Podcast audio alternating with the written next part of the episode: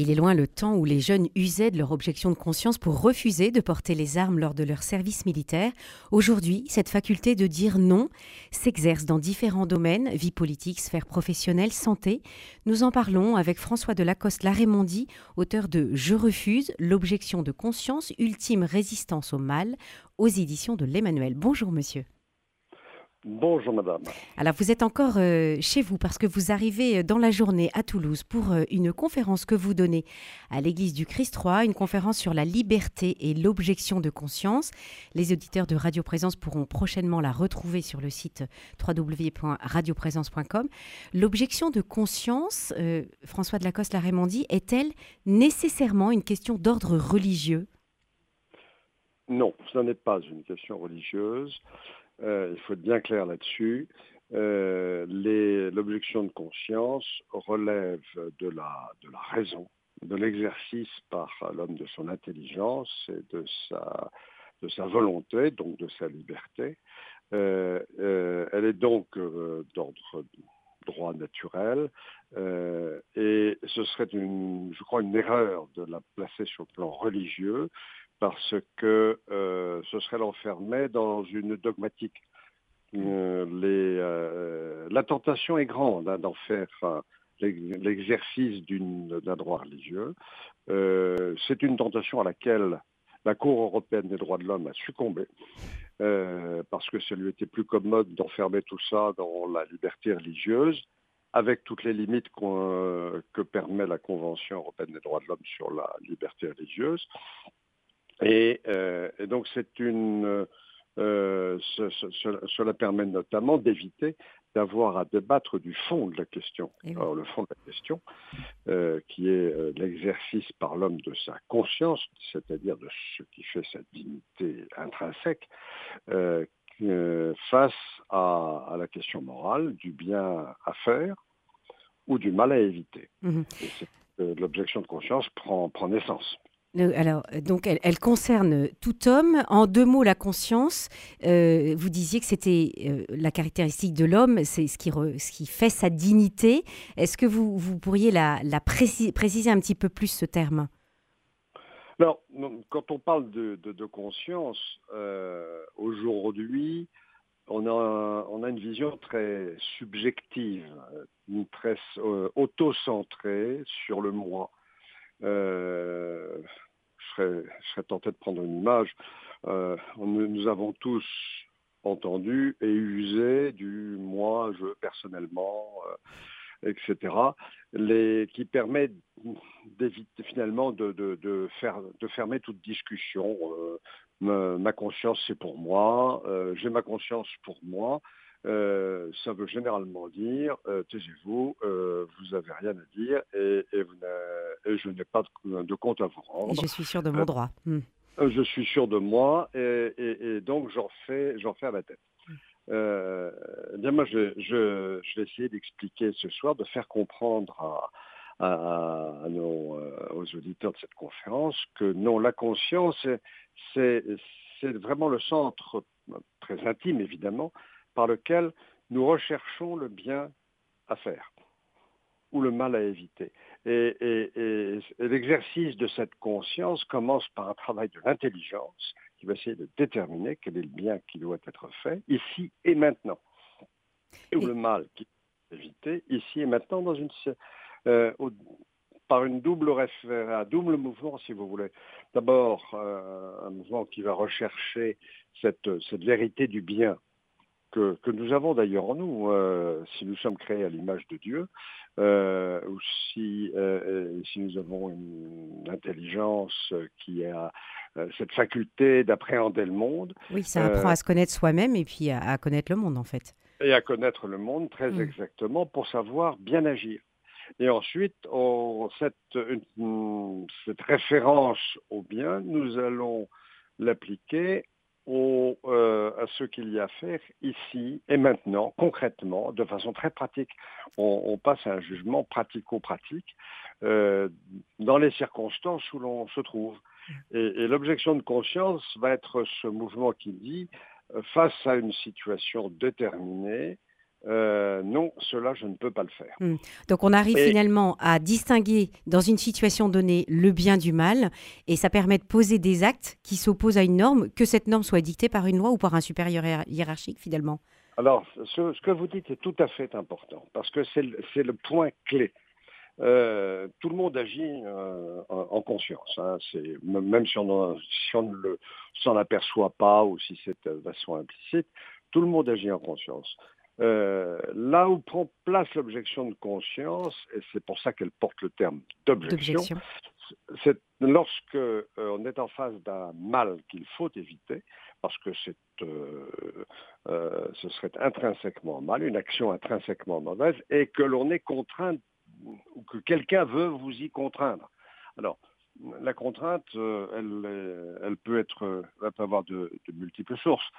Ça peut être la loi qui vous oblige à poser un acte euh, que l'on considère comme intrinsèquement mauvais, euh, mais c'est souvent, ça passe souvent par votre supérieur hiérarchique, dans quelques domaines que ce soit. ça peut être même la pression sociale de l'environnement qui fait que vous, euh, parce que vous risquez de perdre vos amis, vos relations, votre travail et autres, vous vous sentez réellement contraint de faire quelque chose que votre conscience réprouve. Hmm. Mais c'est justement ce que Pardon.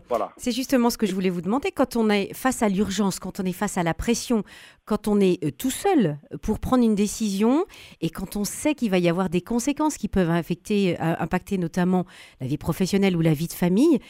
Euh, c'est quand même difficile de faire un choix libre euh, et donc d'user de, son objection de, conscience. Comment fait-on? je, hmm. je, ne dis pas que ce, je ne dis pas que ce soit facile, madame. Hmm. c'est difficile. C'est difficile Comment faire? parce qu'effectivement, dès lors que euh, vous avez une autorité qui veut vous obliger, une loi qui veut vous forcer à faire quelque chose que vous reprouvez, ben, à la clé, ça veut dire qu'il y a une sanction. Euh, vous, euh, ah, si vous ne le faites pas, euh, vous allez en être pénalisé d'une façon ou d'une autre. Alors, ça peut être une sanction si c'est la loi qui vous contraint et que vous ne voulez pas obéir à cette loi. Euh, par exemple, euh, en matière d'avortement, que lorsque vous vous trouvez obligé de participer à un acte d'avortement, la question va se poser évidemment de façon directe avec l'euthanasie.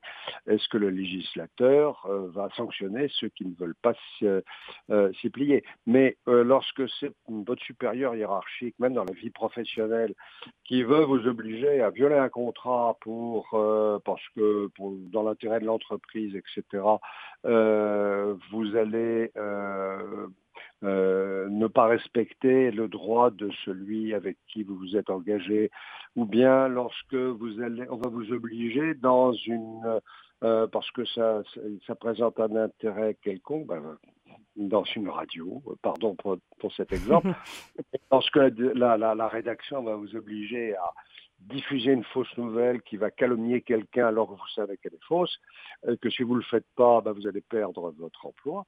Vous êtes très exactement dans une situation où se pose la question de l'objection. Oui, exactement. Hmm. Et, là, je veux insister sur un point, c'est qu'on est toujours responsable de ses actes. Même quand on, la liberté est entravée, quand la liberté est réduite, on est toujours responsable de ses actes. Responsabilité qui peut être plus ou moins atténuée, mhm. bien entendu, mais cette, cette, responsabilité de ces actes ne disparaît jamais. Euh, c'est ce qui fait d'ailleurs la grandeur et la dignité de l'homme, hein. c'est que nous sommes toujours responsables de nos actes. Euh, quoi, que nous fassions, de bon gré ou de mauvais gré, euh, avec, parce que nous sommes des, des, des, êtres qui ont été créés, intelligents et libres, dotés d'une volonté. François de, de Lacoste Raimondi, je pardon de, vous couper. Je voudrais que, euh, puisque vous avez abordé ce sujet de l'euthanasie, je voudrais que nous, nous, parlions un petit peu de, de cette question, puisque la huitième session de la Convention citoyenne sur la fin de vie s'ouvre ce vendredi. Le projet de loi correspondant pourrait envisager une aide active à mourir face au désir qui, qui peut être compréhensible hein, euh, d'assurer une mort douce aux patients. Est-ce que la bonne conscience suffit? Alors. Alors, il y, a, beaucoup de choses dans votre question. Oui. Euh, je vais revenir sur le dernier mot, sur la bonne conscience, hein, qui, euh, qui, est, qui est, je crois, quelque chose d'assez pernicieux. Oui, là, là, on est tous souvent confrontés, on a, je crois, je ne porterai pas de jugement sur la, la, situation des personnes qui sont concrètement engagées. Euh, devant de, de, telles situations, on a, on a, tous effectivement une horreur de la mort et, et, et, des souffrances qui peuvent l'accompagner, euh, sans aucun doute qu'on veuille soulager ces souffrances est une nécessité humaine que qui, qui, est parfaitement légitime, euh, mais euh, ne nous donnons pas bonne conscience. Qu'est-ce que c'est que se donner bonne conscience? C'est se dire, oh voilà, après, moi, c'est plus mon sujet, euh, c'est le sien. c'est sans laver les mains, finalement? Comme Pilate oui, hmm. ah bah, bah, oui vous, vous, vous allez suggérer une image qui va être bientôt très visible pour les, pour les chrétiens au moment de la Passion, mm. oui, pour Pilate, c'est donner bonne conscience. Je m'en lave les mains, c'est vous, c'est votre choix, vous l'avez voulu. Moi, ça m'arrange parce que, euh, en tant que procurateur de Judée, euh, vous, vous, êtes soumis au pouvoir de César. Euh, nous n'avons d'autre roi que César. ouais, mais je sais que cet homme est innocent, mais je m'en lave les mains. J'ai mm. bonne conscience. Libre à vous. Donc là, ça n'est pas la conscience droite. La bonne ah, conscience non. Non, non, c'est mon confort, c'est mon confort mm. intellectuel ou, moral, mais ce n'est pas une conscience. Et c'est une posture qui est extrêmement pernicieuse, avec elle, euh, qui, est, qui constitue une grande tentation pour nous. Hein. Mm. Euh, c'est des autres, oui. Euh, alors c'est vrai que nous ne sommes pas euh, comptables de la liberté des autres, mm, qu'en revanche, dans le bien que nous pouvons faire ou que le mal que nous pouvons éviter, nous personnellement, là nous sommes engagés et c'est notre responsabilité et celle-là on ne peut pas y échapper. Mais ça relève parfois de l'héroïsme. Vous disiez que ça n'était pas facile. Imaginons euh, euh, cette situation à laquelle de, des couples sont confrontés, euh, notamment dans, la, dans la, grossesse. Est-ce qu'il faut recourir au test de dépistage de la trisomie 21 Est-ce qu'on a, on peut ou pas accepter un avortement thérapeutique en cas d'anomalie grave du fœtus ou d'une grosseuse dangereuse? D'une grosseuse dangereuse pour la femme enceinte, euh, parfois, user de l'objection de conscience, avouer que ça relève de l'héroïsme. Oui, ah, ben, je suis, euh, vous avez tout à fait raison.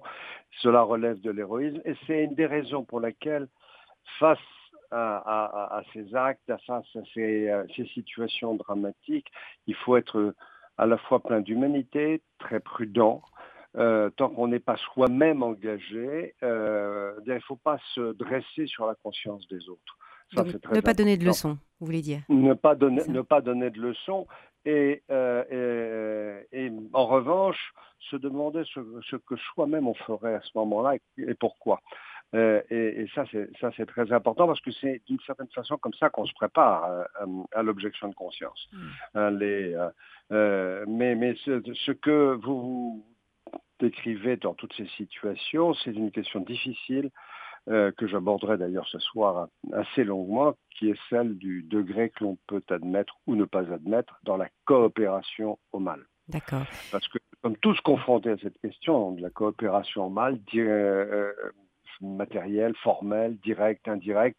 Et, là, il faut, euh, il faut exercer une capacité d'analyse et de compréhension pour savoir quand notre liberté et quand notre responsabilité est engagée, quand elle ne l'est pas, euh, qu'est-ce qui fait que nous sommes responsables à tel moment euh, ou que nous ne le sommes pas, que nous n'avons pas à camper sur la conscience des autres. Un sujet donc à, approfondir ce soir lors d'une conférence à l'église du Christ 3. Merci François de Lacoste Larémondi, auteur, je le rappelle, de cet ouvrage Je refuse, l'objection de conscience, ultime résistance au mal aux éditions de l'Emmanuel. Belle journée à vous. Merci, au revoir madame.